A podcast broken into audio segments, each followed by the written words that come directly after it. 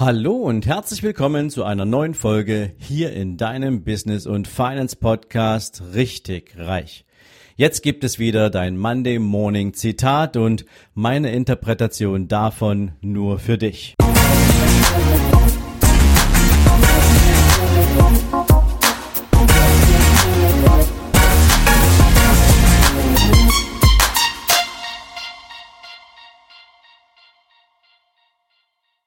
Guten Morgen und herzlich willkommen zu einer neuen Zitate-Folge.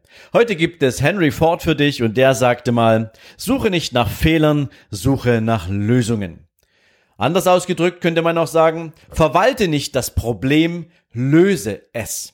Aber vielleicht kennst du diesen Impuls ja auch aus der Beobachtung deines Umfelds, deiner Kolleginnen und Kollegen, aber vielleicht auch das ein oder andere Mal an dir selbst, dass der erste Impuls, wenn man ein Problem bekommt, wenn man eins hat, ist, dass man darüber nachdenkt, wer könnte das jetzt für mich lösen. Egal in welchem Lebensbereich, oft suchen wir Menschen in der Verantwortung für ein Problem im Außen. Wir wollen einen Schuldigen finden, wir wollen jemanden haben, dem wir es auf den Tisch legen können, entweder unserem Chef oder unserem Partner oder irgendjemanden. Hauptsache, wir haben das Problem vom Tisch und können uns wieder um Dinge kümmern, mit denen wir uns gern beschäftigen es heißt, man könnte fast annehmen, dass das Delegieren von Problemen zu einer Art Universallösung geworden ist, Verantwortung einfach woanders hingeben und damit das Problem für uns vom Tisch bekommen. Aber das hat natürlich dramatische Auswirkungen auf unsere persönliche Weiterentwicklung, auf unsere persönliche Lebensqualität. Denn natürlich zeigt das Abgeben von Problemen zuallererst, dass dieser Mensch, der das tut, in der Regel keine besonders ausgeprägte Problemlösekompetenz hat.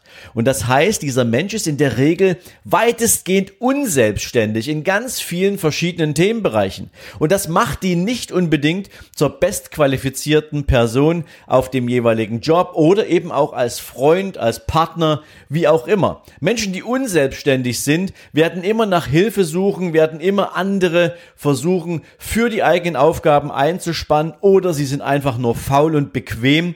Und auch das zeigt sich natürlich dann relativ schnell. Diese Menschen will niemand wirklich gerne in seinem Umfeld haben, weil es immer nur heißt, kannst du mir dabei helfen, kannst du das für mich mal machen und so weiter und so fort. Um diese Menschen macht man gern einen Bogen. Es verhindert natürlich auch die persönliche Weiterentwicklung. Das heißt, wenn wir uns mit einer Problemsituation auseinandersetzen und beschäftigen müssen und wir herausfinden müssen, wie wir dieses Problem gelöst bekommen, dann sind wir kreativ, dann denken wir nach, dann sind wir strukturiert auf der Suche nach einem entsprechenden Weg, dieses Problem, diese Herausforderung aus der Welt zu schaffen. Wenn wir, wenn wir das tun, dann entwickeln wir Kompetenzen, Szenarien und aus denen lernen wir für die nächsten, für die nächste Situation, in der wir wieder mit einer solchen, mit einem solchen Problem zu tun haben werden. Es kann allerdings natürlich auch zu ernsthaften Problemen führen zwischen Chef und Mitarbeiter.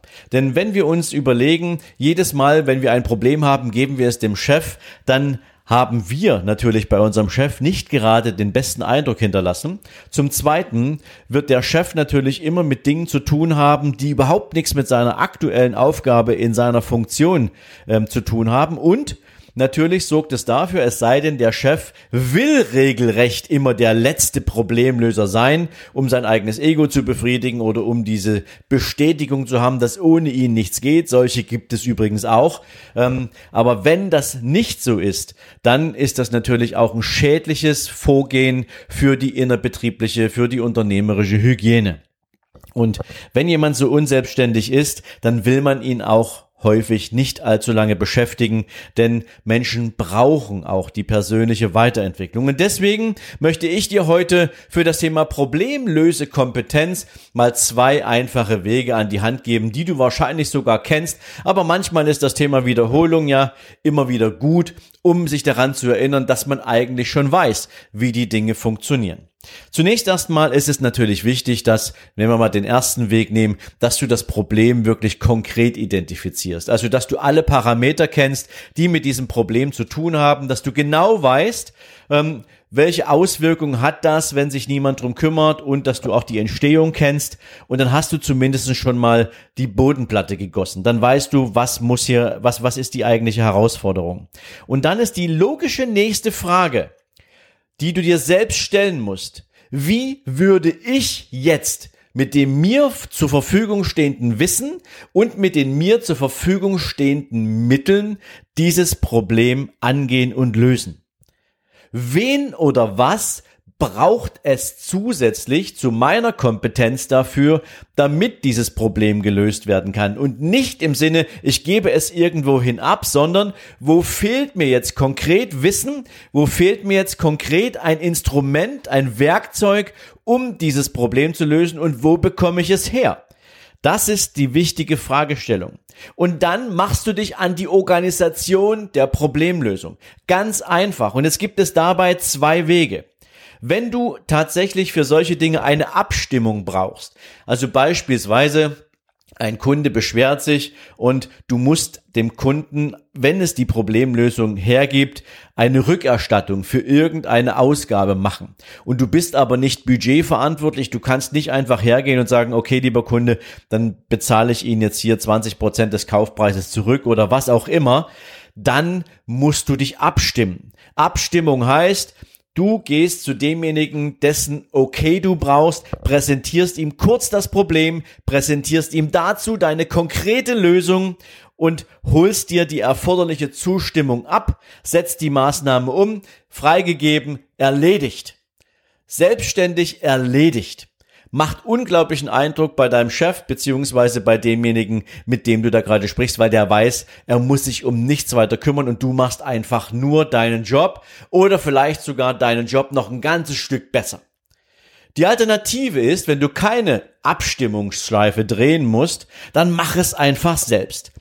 Das heißt, Du weißt, wie musst du das Problem selbst anpacken, wie löst du es in der für dich sinnvollsten und besten Art und Weise wenn du dafür Unterstützung brauchst, dann erteilst du entweder einen Auftrag oder du übergibst eine Aufgabe an jemanden, der das Problem sozusagen mit dir gemeinsam finalisiert, aber du behältst die Hoheit über die Lösung des Problems und du setzt das Problem beziehungsweise die Lösung um, bis es erledigt ist.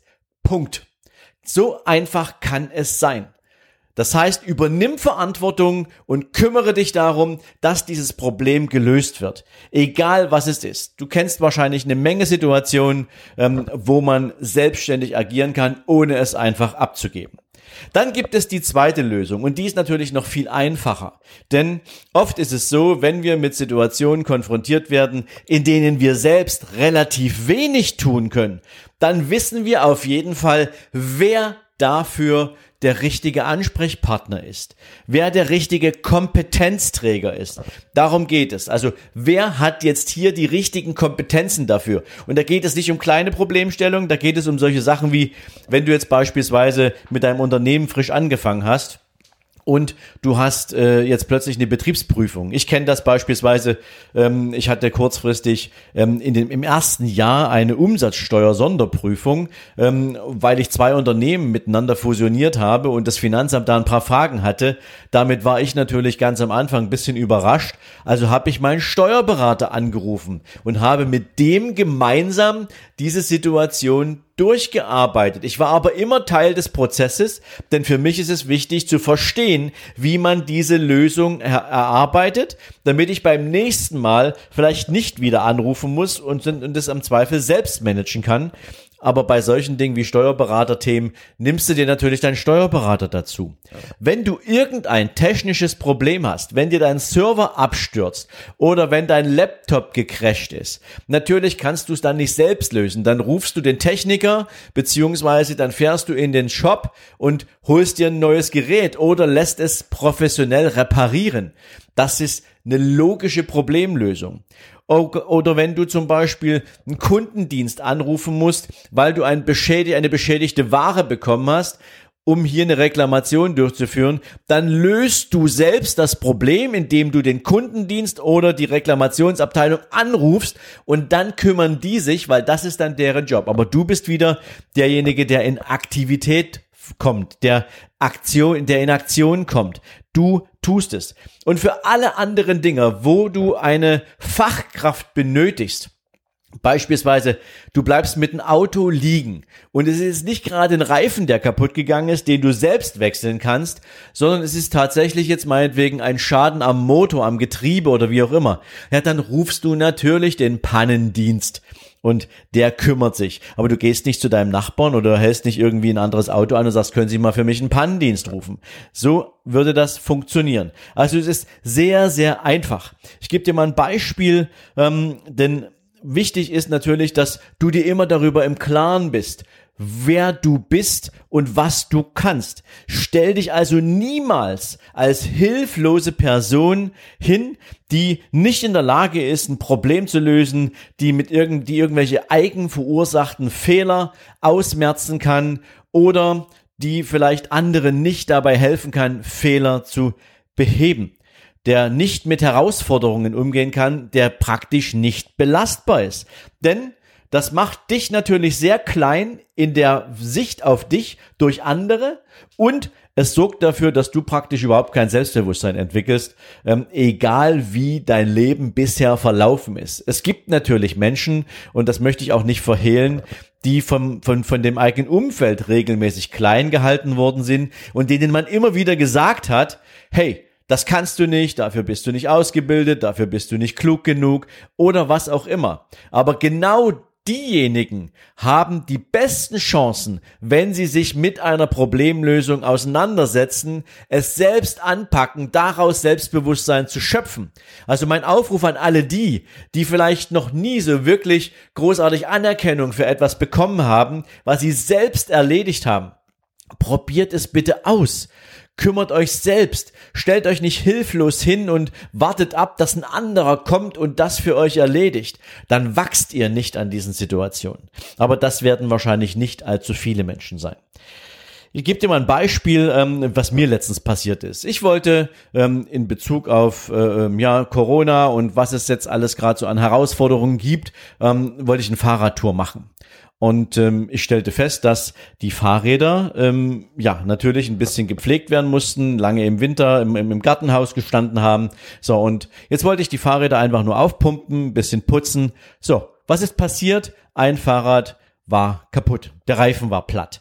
Egal wie oft ich aufgepumpt habe, der Reifen war platt. Also musste ich einen Reifen wechseln.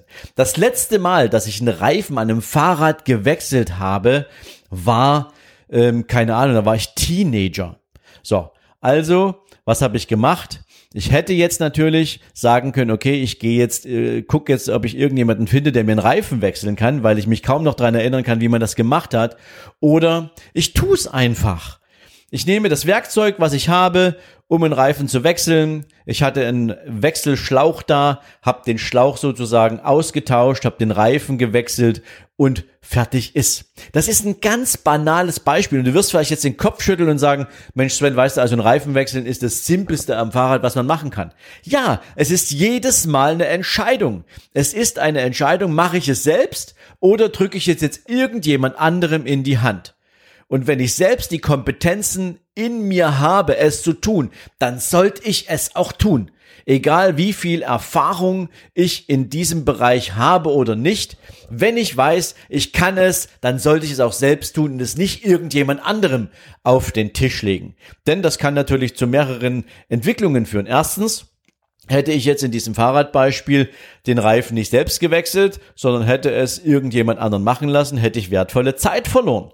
Ich hätte vielleicht einen Tag oder zwei Tage warten müssen, bis irgendjemand die Zeit dafür hat. Ich hätte nicht die Fahrradtour machen können, die ich machen wollte. Und ich wäre selbst frustriert gewesen, weil ich am Ende tief in mir drin wusste, dass ich es kann. Es geht nicht darum, ähm, weil du das das letzte Mal gemacht hast, sondern dass du es kannst. Und wenn du dir selbst ehrlich genug oder wenn du ehrlich genug zu dir selbst bist und du weißt, dass du die Kompetenzen hast, dann bitte tu dir selbst den Gefallen und mach das Problem nicht zur Aufgabe anderer, sondern kümmere dich selbst drum. Okay, so viel erstmal dazu. Das Wichtige ist, und das möchte ich zusammenfassend jetzt hier für diese Folge nochmal mitgeben, wenn du natürlich dir deiner Kompetenzen bewusst bist und diese auch regelmäßig anwendest, in der Lösung von Herausforderungen, in der Lösung von Problemen, im Beheben von Fehlern, ähm, dann ist das eine permanente Weiterqualifikation für dich, weil du die Aufgabe annimmst, und sie erledigst. Das ist alles ein Thema Mindset. Das ist Lebenseinstellung. Hier geht es tatsächlich darum, dass du in deinem Leben auch wächst. Und zwar egal in welchem Lebensbereich. Du wirst ja wahrscheinlich auch nicht, ähm, wenn du jetzt ähm, eine Frau kennenlernen willst oder einen Mann kennenlernen willst, ähm, wirst du das ja auch nicht an andere delegieren, sondern das machst du schön selber. Egal wie aufgeregt du bist oder wie schwierig das für dich zu sein scheint, weil vielleicht dein Selbstbewusstsein nicht groß genug ist. Aber am Ende braucht es dich dafür. Du kannst diese Aufgabe nicht delegieren. Das funktioniert einfach nicht. Und so geht es in ganz, ganz vielen Lebensbereichen so, dass du derjenige oder diejenige bist, die das Problem anpacken muss.